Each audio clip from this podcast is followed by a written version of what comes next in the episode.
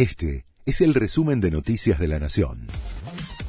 La Nación presenta los títulos del viernes 24 de noviembre de 2023. Milei posterga su viaje a Estados Unidos en medio del armado del gabinete. Iba a volar hoy a Nueva York por motivos personales y religiosos, pero pospuso el plan por el revuelo que generó la baja de varios funcionarios que supuestamente estaban confirmados. La decisión se da mientras sus equipos técnicos trabajan a contrarreloj para terminar de delinear las distintas áreas del futuro gobierno. Javier Milei confirmó a Patricia Bullrich como su ministra de Seguridad. La líder del PRO, que fue su rival en las elecciones generales, había hecho un acuerdo para el balotaje tras ser derrotada en octubre cerca de la titular de PRO todavía no lo ratifican. Jorge Macri ya oficializó a Néstor Grindetti como su jefe de gabinete.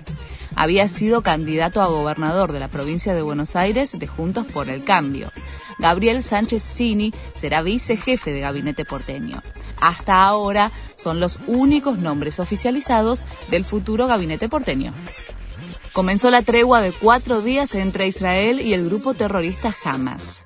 Como parte del acuerdo, se espera que 13 rehenes, mujeres y chicos que están en poder de Hamas en la franja de Gaza desde el 7 de octubre, sean liberados hoy. En total, el intercambio será de 50 cautivos por 150 precios palestinos en Israel. Entre los rehenes secuestrados por Hamas hay 21 argentinos. Defensa y Justicia le ganó a San Lorenzo 1 a 0 y es finalista de la Copa Argentina.